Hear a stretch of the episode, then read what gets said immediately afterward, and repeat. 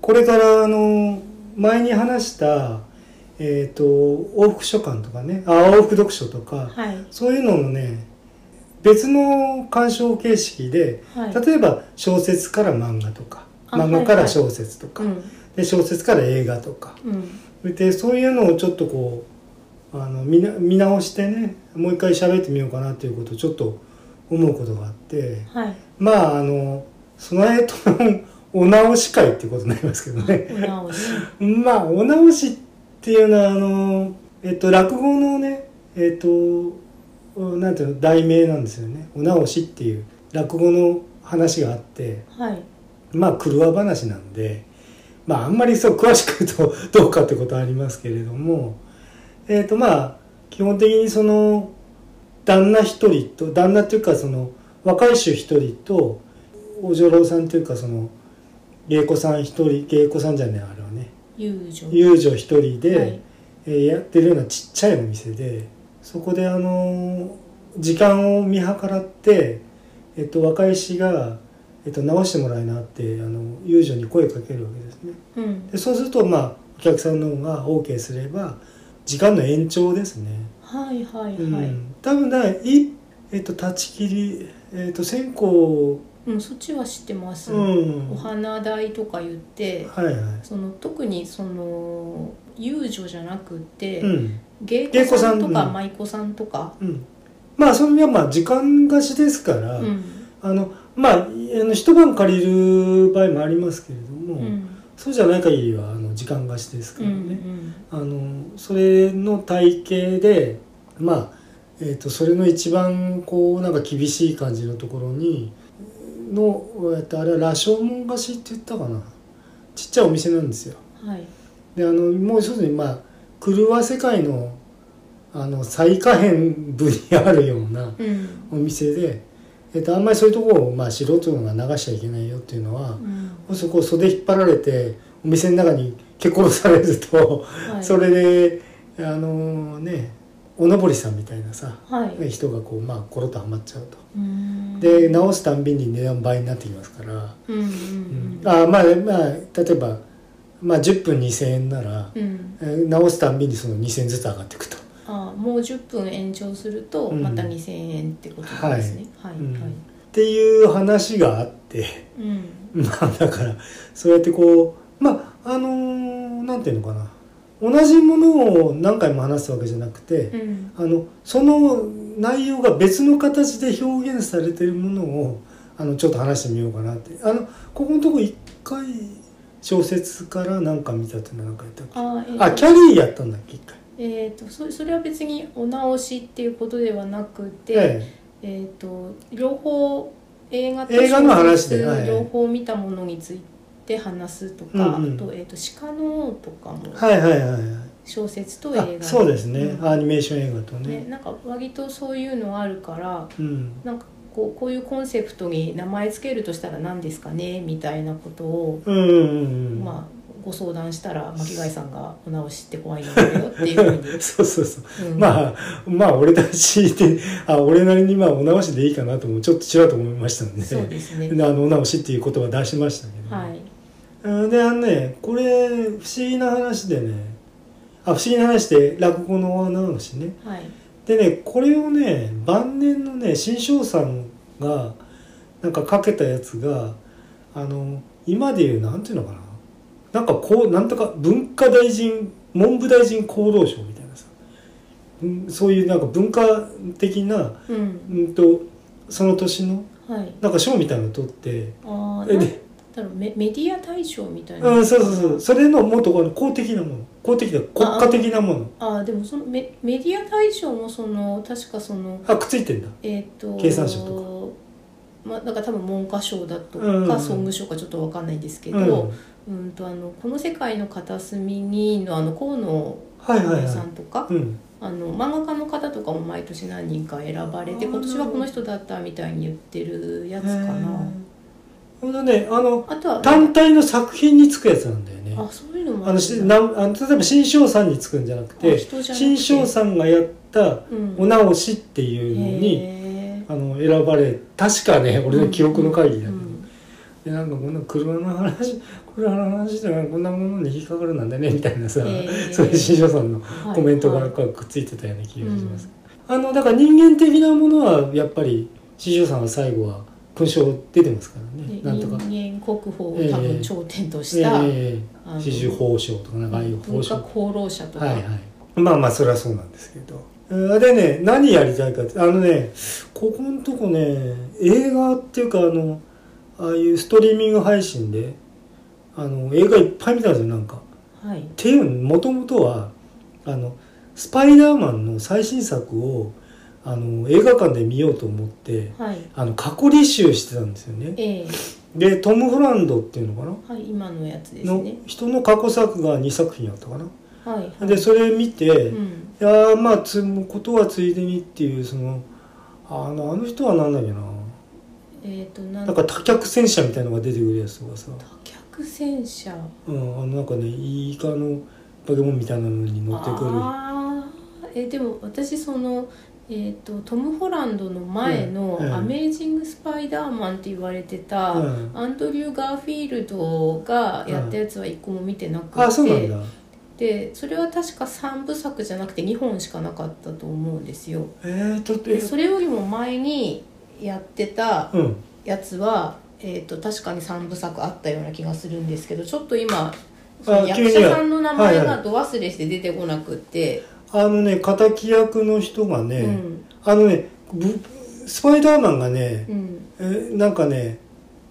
謎の生物にね侵食されて黒い黒いやつあはいはいはい、うんそれ2か3かどっちか忘れちゃったけどう、そうでそれのうん、解決編がもう一個あるんですよ確かへーだから全合計3本かはいはいそな見のてええー、と今やった黒いあのスパ地球外生物みたいのに、はいあの侵食されるやつの「スパイダーマン」のシリーズは多は分い3作とも劇場で私見てて、あそうですかだからそれですねもう見たのはあそうで面白かったと思うんですけどねその頃、あ面白かったですようん、ななんであの亡くなっちゃったのかわかんないんだけど、ああなるほどねうん、 でそんくらい見てあの行けばいいのかなとか言って思って、うんうんもうやってないというねあその肝心のトム・ホランド版の一番新しいやつがうんでまたさはいあの今あの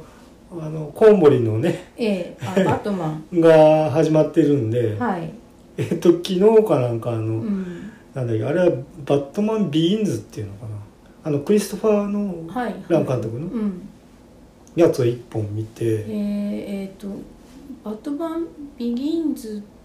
の」えー、と2作目くらいはもしかしてジジョョーカーがうんなんかすごくヒットした「はいダークナイト」ってダやークナイト、つうん、ですか、そっちは見てますねあそそっうちではすそ,、か、うん、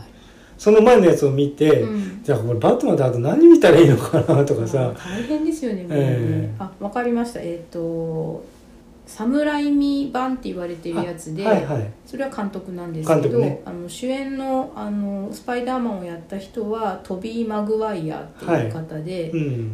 多分ワンの時点ではもしかしたら高校生っていう設定だったんだけそうどですそうですそのワンが終わったくらいに社会人になっちゃうんですよね。うーんとねなんか遊軍カメラマンみたいになっ新てますね聞のねカメラマンになって社会人になっちゃってるから、えでも今の多分トム・ホランド版のやつは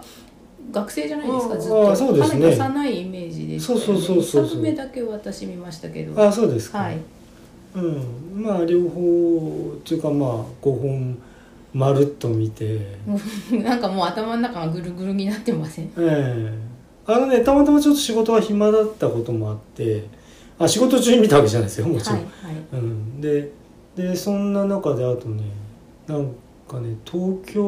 ゴッドファーザーズ」とかアニメーションとかねなんかすごいすごいジェットコースターアニメーションですよねもうへー次から次へとハプニングがってういんう、うんそれは別に何かのお直しってあそれは関係ないですそうう全わけじゃ然、なたまたま見かけたってやつね、であとああとね「先行のハサウェイ」とかね はいはい、うんまあガンダムシリーズの一番新しいコええガンダムねンテンツですよね、だからこれもネタバレしないようにちょっと気をつけて言いますけど僕はあの「ファーストガンダム」って言われてるなんかテレビシリーズのやつはあのじゃ大体実世代で見てるんですよねはいテレビ版ねうん連続テレビアニメーション版とそれに付随するね劇場作品は「巡り合い空」だったっけな南北はその劇場版も見ててはいでその後のアニメシリーズっていうのももう山ほどなんですけど、うんそれはあのほとんど見たり見なかったりえーであの要するにやっぱスストリーミング配信でちらっと見かけてやめちゃったりとかあっていうのばっかりでほぼあの要するにいろんなポッドキャスト番組であのガンダムのこと話されてるポッドキャストをいっぱい聞いて いっぱいその聞き歌人の知識でその先行の遊び見たんですけど非常に面白くてですねへえ驚いたという。はいはうん、もうちょっともう映像設計といいいうんまあそのストーリーとかセリフ回しっていうのもまあそのガンダムらしいややこしさみたいなねうんであの女の子が出てくる設定とかも、うんあまあまあまあまあっていう感じで、えっと先行のハサウェイはえ小説が元そうですねなんですよねええそっちはまあ読んえ、で知らないです全然、はい三部作になる予定なのかなあって聞いてますけど、ううんんでもなかなかその絵はねやっぱりこう最新のあの動きで、うあんのマシーンの感じとかも僕はいいと思いましたけどね話も面白かったしまあまあうんその3部作になる予定だとして、うん、引きはどんな感じでした終わった時のえっ、とまずは謎が残ってるんですようん全然まだこれからこっからっていう感じうんあの要するにまだ人物紹介がぐるーっとこう登場人物紹紹介と,、えっとまあ、過去のいきさつみたいのがさらーっとこうさらわれた感じでうんまあなんていうのかな独特のあの要するにさ平民とあの要するに地球の貧民とうんあの青函貴族みたいなさあ特権階級と特権階級みたいな、はあのすごいすごい際立って描かれてるような感じで、ねううんんまあ面白かったですはいあでなんで、まあ、何話したいか霧なんですけどあキリあのスティーブン・キングのはい「霧」っていうのが「えーザ・ミスト」っていう映画にねはいはいなってるなあミストあるんだと思って、うんちょっとあのダウンロードしといて、はいでまあ見たわけですよこれがまたですねなかなかいい作品で、うんあの映画としてねはいあのこれはその小説をあの使ったまあそういうなんていうのかなこれは原作実写というかなんというか実写と言ってはいけないですねうん映映画画化映画化ですね、はい小説の映画化実写映画化ええ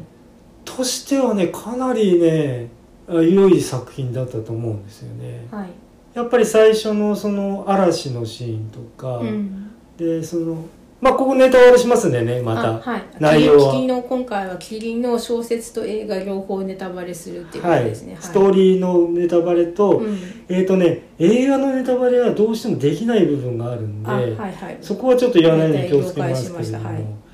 まあ最初のストーリーが淡々と進んでいくところとしては、はいあのすごくこうよく描かれてると。うんで嵐があって家にまずその2階に木がね自分の親父祖父が植えた古い木が、はいあの倒れてて窓割っちゃうんですよね、うんうん2階の方でうんはいそういうシーンがあってで、えっと、次の日になって、えっと、坊やがあの湖畔、えっと、湖のほとりに建てられてるはい家なんで、うんでであの男性の旦那さんは、えっと、アート関係の仕事ね自分でも描くし、うん、えっと画家ですね、うんはい、でイラストレーションみたいなこともするしみたいなお仕事で、うん、で、えー魅力的なというか、まあ、奥様がいらっしゃるとはい 俺まあ別に魅力的と思いませんでしたけどひどいはいあいやあのさ俺思い出したのにさ、ああのえっ、とあのウォルター・ホワイトのさ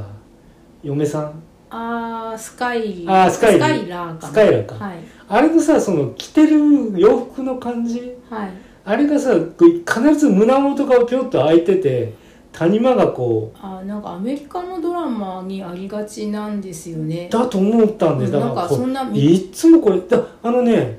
スパイダーマン見た時も思ったの、そういうことでそのさ、うんえっと普段着がはいかなりこうなんかこう胸元がこう強調されてる服を着てるあの人が多いとうん、その映画であんまりそそこまで思ったことなかったけど、ええ特にあの海外ドラマで、はいあの女性の検視うんの人とか、はいはいあとその刑事さんはいはいとか弁護士さんええとかいろいろ出てくるんですけど、うんなんでこうそのブラウスのボタンが3つぐらい下まで開いてるんだろうって常に思う。そうだようね、んあのなんかさちらっとしたあの外国っていうかフランス映画とかでもさ、はい、まああそれほとんど父出てますからねっていうちさち、ちって言いました ね。はい。うん、なんかね長友サッカーの長友さんが、うん。あのえっとイタリアのチームに行った時に、うんあの語学のね家庭教師つけてるその先生の、女性のうん。ああ格好の目のやり場が困るっていうような話してたらあ、じゃあその現実的なのそん現な感実じだ的と思うにそうなんだ。うん、なんかあんまり日本でそういう着方してる人がそう身の回りにいないのうで、んだよねうん、あのボタンがあるのにあえて開けてるって意味ですよそうそうそうそうそうボタンがいない服でもともとそういう切れ込みの激しい服はあるんんでですすけけど、ど、あのタンクトップとかキャミソールと合わせて着るような、うんそうじゃなくて、うんねそうなのよ、うんでまあまあそのえー奥さんとで子供が、はいえっと、嵐の次の日にう「んまあまああのかママこっち来て」ってあのそのボートハウスが大変なことになってるからぐちゃぐちゃにとか言って、はいそれこうやったの隣のねあの隣と仲の悪い隣のおっちゃんとのうんあの不動産屋だっけあれねあ、えー何やってなるんかでもいけすかないちょっとお金あ持っのてる要人でするすよにね地元じゃないうんあのよそから来た人なんだようんうね、んうんで引っ越してきた人ねそうそうそう、はいでそれに対するうん漠然としたその相手側のねあのよそ者に対するこうお前ら差別あんだろうみたいな、ああなんか受け入れてもらえてないっうてん苦情があるんですよね、そうそうそうなんかこうよそから来た自分からいかにそのお金をせしめようって思ってるっていうふうにちょっと被害妄想があるんですようね。んでそれがのうちの木がもうボートハウスをめちゃめちゃにしてて、うんでまあそれの話をしに行くわけじゃないんだけれども、うんなるべく喧嘩しないもともと訴訟問題なんぼかあった相手なんでそうそうそう。であの垣根とまあ教会とかなんだか、うんまあ、そうなんでしょうけど、うんでそしたらえっとまあまあ一応保険で治りゃいいやぐらいでねうん保険どうなってますみたいなうんうん話しに行って、でその人の車がそのかっこいい自慢のね、うんあのオープンカーうの,、んあの旧車が、うんあの潰れちゃってるんですよね、うん木に押したらさうん倒されて、でまあそんなの見てあその車いい車だなってその主人公の旦那さんも思ってたんで、うんなんかちょっと気の毒だなっていう感じも出たのかもしれないけれども、うんでじゃああの街に出るんなら、うんあのの乗せてってほしいっていうことで同乗して、まあこれまでのことは若干水に流してね。ははい、い。であの町にあのそのああいうのなんていうの食料品店っていうのうんグロー一サリー般雑貨あ、はいグローサリーストアかうんにあの行くわけですよねはい。であのその時に車があの映ってましたけれどもあの四駆のねあいっぱい人乗れるうん8人ぐらい乗れそうな、はい。あの丈夫な古いけれどもうん。あの要するにタフな車ですねそうですねまあ RV って今だったら言うのか、ええもうそれよりもうちょっとごついはいいランドクルーザーみたいなやつなのそかうですよねランクルハイラックスサーフみたいなうん、感じの車でね、うん、でまあ行くわけですねはい、でまあ奥さんを置いてってんしまうと、んまあお家の中めちゃくちゃですしねうんであの要するにでお店はごった返してて、うんそこになんぼかねあの顔見知りの人とかもいたりとうんかして、うん地元のね、ええあのレジのねお姉ちゃんずっと軽く叩いたりとかして、うんで大体それであの店はちょっと停電してるけれども冷蔵庫は動いてるうんうんうんなんであの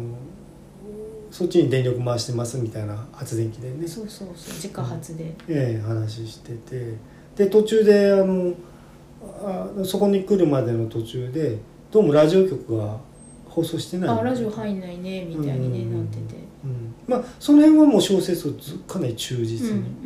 うんまあほぼ小説を忠実にずっとなぞっていきますよねうんはいで店の中で起こるところにまああのなんだっけ兵士が兵士っていうかえっ、ともともとこうやってこれから休暇に入るはずの、うんえっと、3人のうん軍艦経営者の人が、あー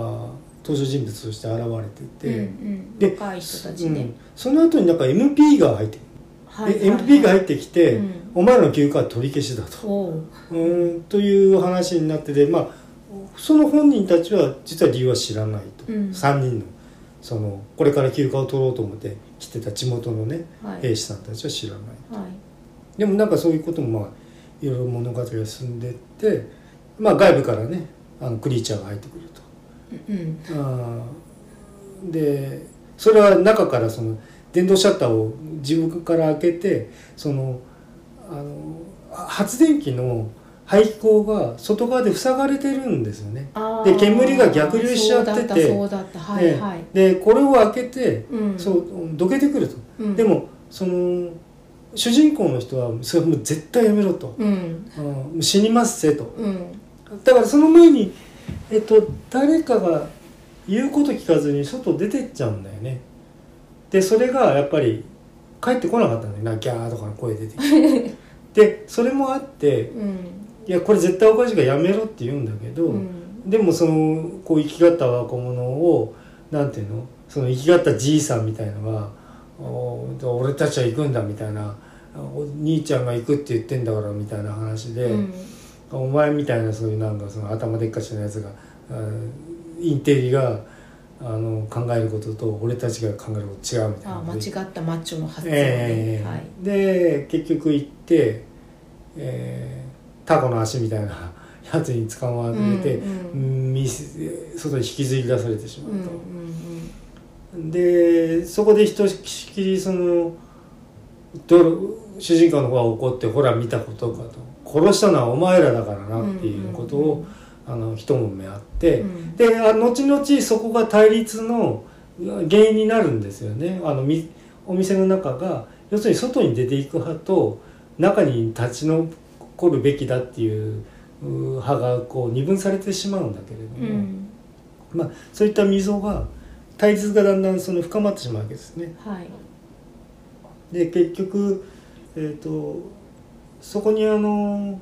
狂信的なあの女性っていうのが出てくるんだけれどもあ、カーモディさんねええ女性なんですけどね、はいでそこであのこれが神の啓示がどうしたこうしたとかあの呪いがどうしてな生贄がどうしたとかもうやたらと演説しまくって、うんだんだん信者がこう集まってきちゃうと。うんで本当は小説の方はそのおばさんがあの外でどういう人だったのかっていうのは多少描かれてるんですよね、人物の方は、詳しくうんはいでこういう人がいるっていうことは描かれてるんだけどもしょあの映画の方ではそこで突然その出てくるとうんでもそれはあのいかにもというその風景の、うんえっと、女性なんで、うんあんまりその人物の配合説明しなくてもその映像の方で一発でちょっと分かると、うんちょっうんと狂信的な感じの人っていうねうんはいでえっと多分大学が教育関係のやっぱ老婆の人がいて、えっと、その人はこう「まあ、おやめなさい」みたいにそうなんかこうなんかぶ物ぶつけたりとかピ、シャッとねうん、したりとかしてそそこももちろん対立がうん深まっていくと。はいで最終的にはうーんまあえっとまずはその隣のグロッサリー、えっと薬局までねうん行かないと、えっと、外で瀕死になっちゃったああのね兵士をね「お前だろ」って言ってその狂信的な女性の方にくっついてるグループの人が一人を生贄に出しちゃうんだよね。あそんなでしたっけ私もうあんまりもう英語覚えてない地元兵士の中の一人を「お前ら知ってるだろ」って。あお前らがこのあれを原因を引き起こしてるんだうんいやでも僕は知らない知らないって言うんだけれども、うんあの外に引きずり出しちゃうんですよ、はいうん、でそしたらそのなんていうのそいつがなんかねどうやって引き戻すんだったかななんかで、引き戻すもうひどい傷になっちゃってうんでもうそのあその兵士の兵士は死んじゃうんだったかななんかもう一人なんか勇気を持って外に出てった人が一人戻ってくる人がいいんだけど、はいすっごいもう傷だらけで、あじゃあ治療にえー薬局ペに置いてあるニシリンが必要だと何かが必要、うんじゃないともうあの可能で死にますせって話でうんでペニシリンをあの薬局とも行ってみようっていうのでその主人公と数人うで、んあの出かけるんですよね。はいでそっちはそっちはあの別のなんか虫みたいな生き物にうんもう全滅にされてるとうんあのなんかうんなんか蜘蛛の巣だらけになってて、はいはいはいでで命からがら2人ぐらい守ってくれたから、うん4人出てって2人ぐらい守ってうくれんた、確か。で単位になってたやつがやっぱりそのスーパーマーケットの店員はいあのがあのその主人公の味方になってくるやつなんだけど。うんあのその時にちょっと失われてしまう、はい結局その主人公たちは、えっと4人ぐらいでねはい子供連れてうん出てじいさんとばあさんと、うんえっと可愛い姉ちゃんと、うん先生ああと息子と。全部で五人五人はいであのそこであの出る時にあ店を出ようとした時にえごめんなさいあのお店の店員はまだいその時生きてんだはいで戻ってきててでその人がねうんとねなぜかね射撃の名手だったんだよねは射撃のあれで僕あの誰かってえっと若いその新任教師になる予定で来てた女性があうんえっと、誰かあの拳銃持ってないかって言ったらその子は護身用にあのパートナーから渡されてたあのリボルバーがあるんですよねはいでそれでも私撃てないとうんでとしたらその食料品店の若いあえっと店員が実は僕その射撃であの賞を取ったことありますう、んでなんぼかその店に入り込んでこようとする虫撃ったりとかして、あの活躍するんだけどうんも、はいで最終的にそいつも連れてえっ、と8人乗りだから最初8人出ようとするのかなうんででもそしたら出ようとした時にその狂信的なその女性が、はいえっともう先導して、うんこいつらを出しちゃいけないってんだそので次の生贄はこの子供だから子供をこっちにこう取り戻すあの行かせてはならないって言って怖いよねうん、わーって言ってるところをバーンと撃っちゃったはいはいはい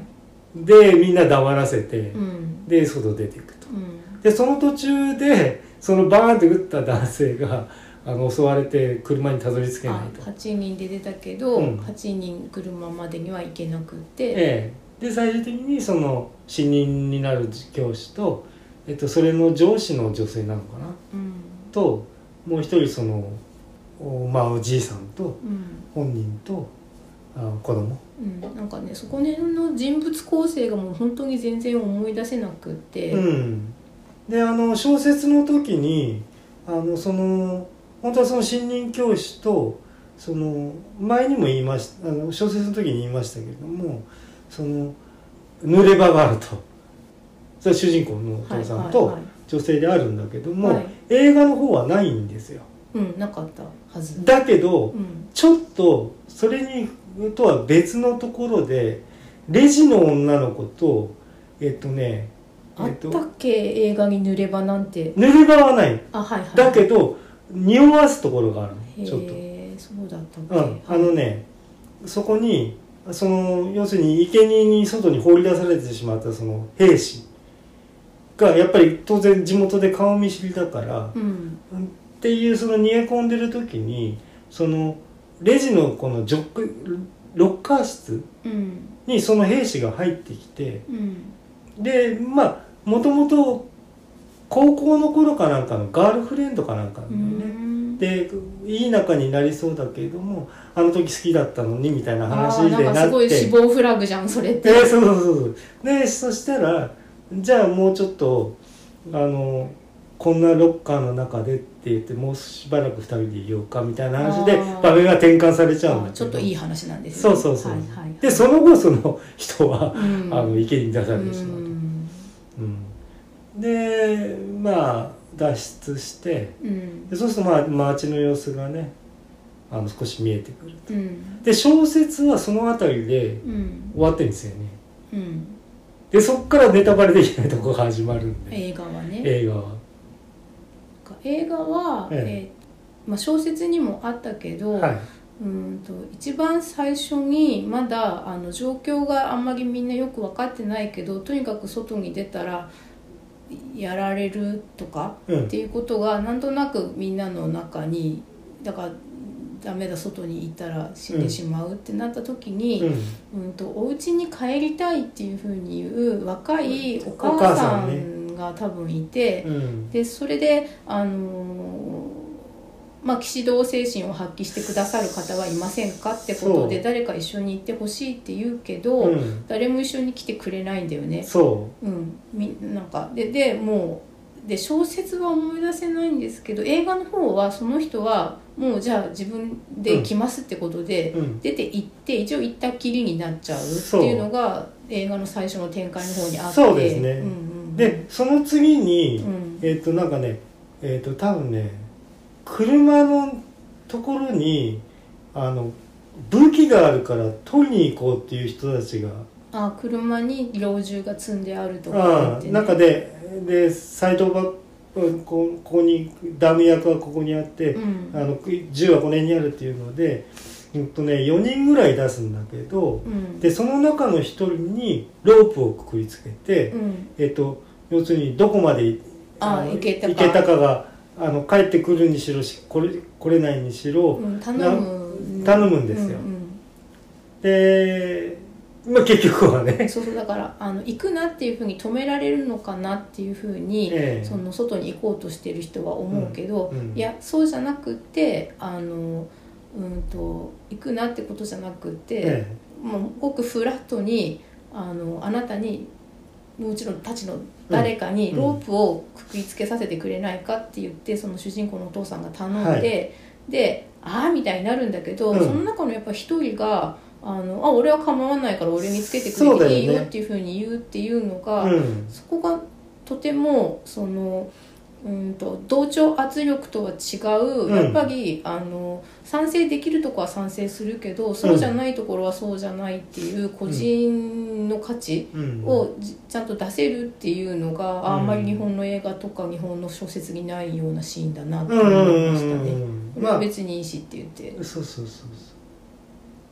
そうまあそんな感じでね、うんまあ要これは僕はあの小説を元にした映画としては、うんまあキャリーより良かったかなっていう感じもするんだようんうん、ただ俺キャリーは映画見直してないんではいなんとも早なんだけど、うんなんか見直す気にならないんだよどうしてもね、そうですね、まあ、見直すとすればリメイクされた方じゃないですかね。ああそうかそうかうん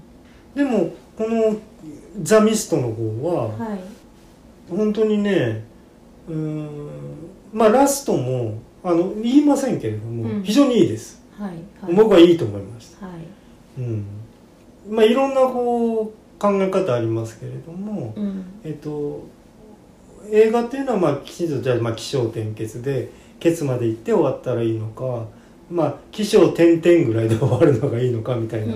ん感じありますけれども、はいはっきりそういう結末つけないっていうのはこれからうんどうなったのかなっていうところを残すという場合がいい場合もあるし、うん割とこうミストの方はちょっときちっと終わると、うんうん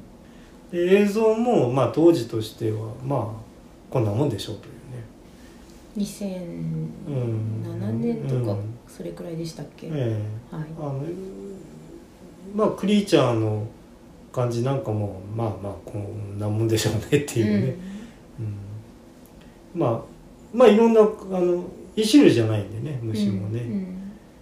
でちょっとまあ残虐なシーンが出てくるんでお子さんにはどうだかっていうことにはあなりーます公開当時その PG とかなんかそのそういう指定があったのかどうかねちょっと思い出せないんですけどねいや多分少しはかかってんじゃないかな、うんとは思うけど、うんかなりこうグロテスクなシーンは、うん映画の方はありましたから、うまあでも非常になんかあまあいいもん見たなみたいな感んじ、うんうん、だからあの頃なんかほら中僕から見てそのまあだから2007 8年と10年に5年ぐらい前とかいうことそうですね、うんはいはい、でさその頃ってさ急速にうんその 3D でえーっとし CG とか、はいそういうのが出始めからなんかこういろいろ入り混じってた頃だから、うんあのなんかそっち下手するとこう安っぽい感じに映っちゃう場合もあるわけじゃない今から見ると、あ今から見直すとね、うん、アクションョンシーンとかでもそうですけれども、うんあの今みたいなもううん映像バキバキでさ、うんあのっていうふうには描かれないことが多いんだけれどうんも、あのなんていうのかそこら辺をうまくね作り込んでる感じだなとは思いましたけうど、ねんまあとにかくストーリーが重視なんでうんあのあんまりまああのド派手なねあ特にだから舞台としてはもうグロサリーストアだけですから、うんスーパーマーケットと まあ隣のええ同じ駐車場、広い駐車場をえ使ってる薬え局、いやまあ、あとガソリンスタンドえくらいかなえ、えまあ、あとはその、えっと一番最初の主人公たちが住んでる家えうん俺若干その給油どうだったのかなとも思うんだよねできたんじゃないのってああまあ、だから、とにかくガソリンの行き着くとこまで行ったわけですようんうね。んあ、それは物語の方もそうですか、うんだだったと思いますが、あの、小説の方も。はいあ、小説の方は車止まんなかったな。ずっと走りっぱなしのとこで終わってたんだったかな、確か。まあ、途中で給油1回くらいした描写があったような気もするけど、映画はないですね。うん、映画はなかったですね多分、うん、そんな暇あんまりなかったとう思う、ん。で、まあ、小説、えっとね、はっきりと映画の方では、その、ある程度の秘密を言うんだよね。あの、軍の兵士たち。うんあの僕は直接関わっ絶対関わってないけれども、ううんんとこういう理由でこういう研究してましたうんうんうんです何らかのそれがっ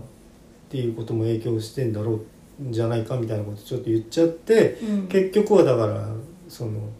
まあ墓穴を掘ってしまうというかなんというか生贄に差し出されてしまうというあああで仲間の兵士2人は自殺しちゃうんそうですそそれは確か小説でもそうだで、よ、うん確かその、まあ、湖の向こうにうん軍の研究所があって、うんそこで何か、あのーコードネームで呼ばれているような,、うんなんかビッグ RO 計画だったかなそうんかそういうのが進んでいて、で、えーと軍の機密だからうん言わないけど、あの若い兵士たちはなんか知ってるんじゃないかっていうふうに疑ってて、うんでそれで、えー噂自体はすごい街中に広まってんだよね、うんなんかやってるらしいっていうう、ん、でそれでその自分たちに、うーん、とこういう事態になったうん責任っていうか、あの情報開示というか、うん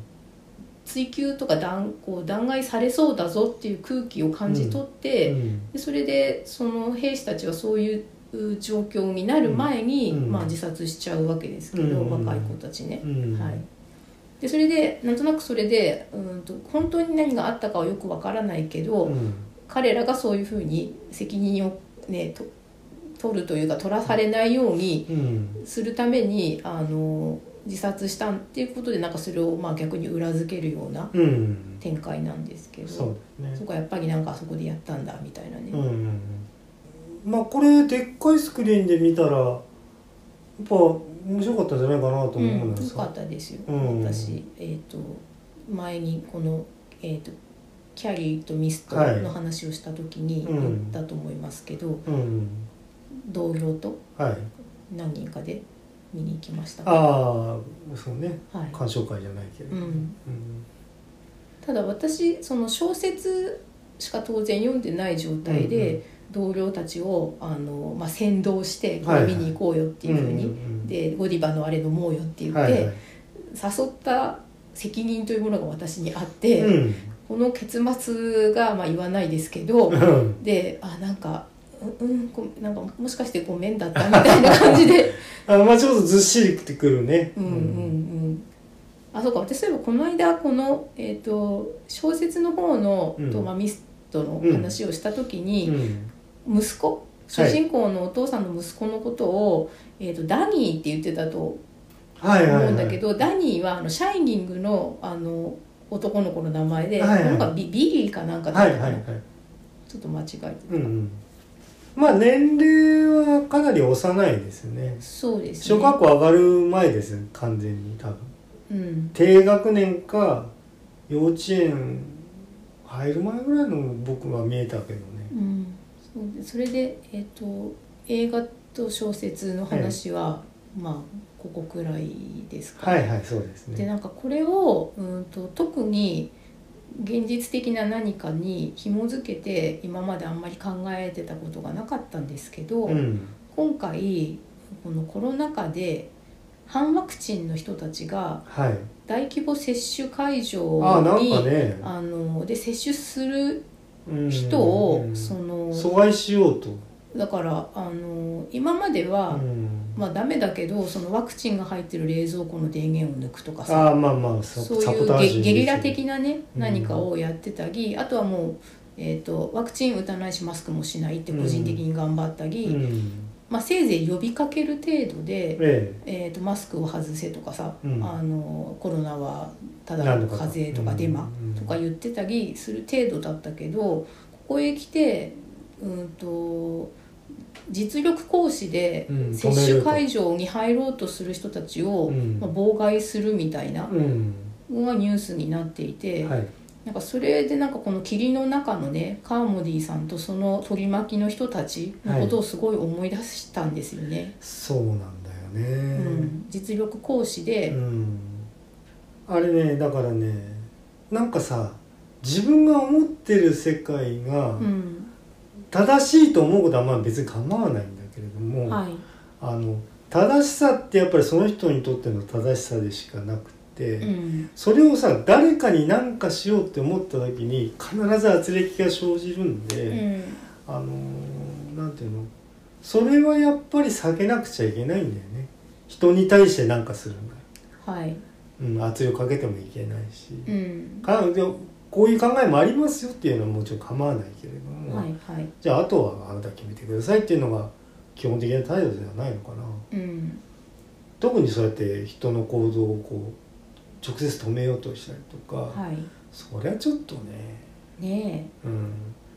あ殴りかかったの防ぎますってのは仕方ないけどもさえ、うん、そうじゃないんだもんねなかなかそれでいやこっちが正しいんですからって明三角にされても、え、うん、それは受け入れ何に対しても受け入れられませんよってことになりますよね。でで特に、うんあの時期がうあん、のコロナのその第1波第2波みたいに言われてた、うん、まだよくコロナについて分かってないとかうんワクチンもまだあんまり行き渡ってない時期にだったらまだわかまだしも、うんうんだけどもうこんな第5波6波とか言っそうてですね変異株も出てで、うんみんなが大体ワクチン打つ人は2回打ち終わって、うんえー、とその有効性もあの証明されてるうんと大体思ってたような時期に、うんえー、とでもそのそうやって実力行使でワクチンを防止する人が、うんうんこの時期に出てくるんだっていうのがね。うんもうちょっとこうなんかこうまあそれもへんてこな話だけれどもまあ飛行機止めちゃうとかさはい、しないかいや降りてくださいってなっちゃうまで飛行機止めちゃうってなっちゃう人ってさ、うんあのさい便宜的にあのしといたら死んじゃうってじゃしょうがないけども あのその時だけしとけばいい話でずっとしてるっているわけじゃないんだからうんそうしないと飛行機は飛びませんよっていう決まりになってる時にうんあえて「いや僕はしません」ってこうこう押しすなんのふんずり返っちゃう人はい、の精神構造ってあのやっぱりそのだから自分の正しさをこう世間に押し付けたいタイプうんだからそれは人にはそれ通用しないんですけどって話なんだと思うんだけどね、うん、なんかよくあるあるなんだなこういうことって、ね、うん、まあまあクレイジークレーマーもそうですけどうも、ん、いやいやいやいやってだからそうはそれは受け入れてもらえませんよ誰にもっていううん、のがやりたくなっちゃう人が一部いると。そうね、うんなんかその飛行機そんなに私利用したことないんですけど、うん飛行機のその実際に、えー機内の自分の席に着く手前にいろんなゲートがありますよね。えでそこであのうんと、まあ、マスクは努力義務はいでどうしてもその事情があって、うんうんつけられない人以外そうですはね基本的につけてもらうっていううんことがまあか書かれたり言われたりしてて、うんでその業界を済んだ後実際に機内に入って自分の席に着いてからその開き直るというかこう寝るっていうのって、ちょっとどうなのってやっぱ思うよねそうそうそう明らかになんかその何かしらアピールがありますよねっていうさうんあの精神構造どからちょっと常軌を逸してるっていうでもまあいなくはないんですよね、うんあのマスクについてはその努力義務だから努力義務にしてるルールの方がおかしいっていう見方もできて、うんあの義務はいであのマスクしなければ飛行機強制ではにないと、乗せられませんうんでそれでこういう証明があればしなくてもいいですっていうことがきちっとしてないから、まあ、そういううーん人が発生しちゃうんだけど、うんでもそのワンちゃん開き直ればわがままが通るっていう場面がすごくありますよね、うんうんうんその飛行機のそのケース以外でも、はあの本当はダメなのい、に、んあの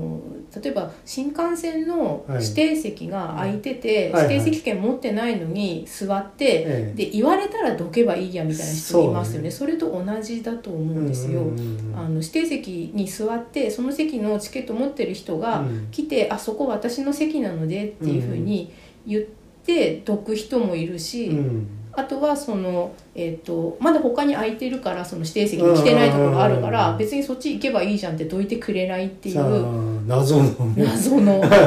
開き直りで どうせ空いてんだからっていそうねそうそうでいやそうじゃないんいでうすことじゃないじゃんって いうそういうルールじゃないですよねって言ってでももうそのトラブルが怖いし今時うんだからその車掌さんに言って、うんまあ変えてもらうとどいてもらうとか、ん自分の方の席をまあしょうがないから変えるとか、うっんていうふうなこととかがなんかまかぎ通っちゃってるから、んっていうのもあるかなって。じゃあだそのまかり通っちゃってるというかさそのまかり通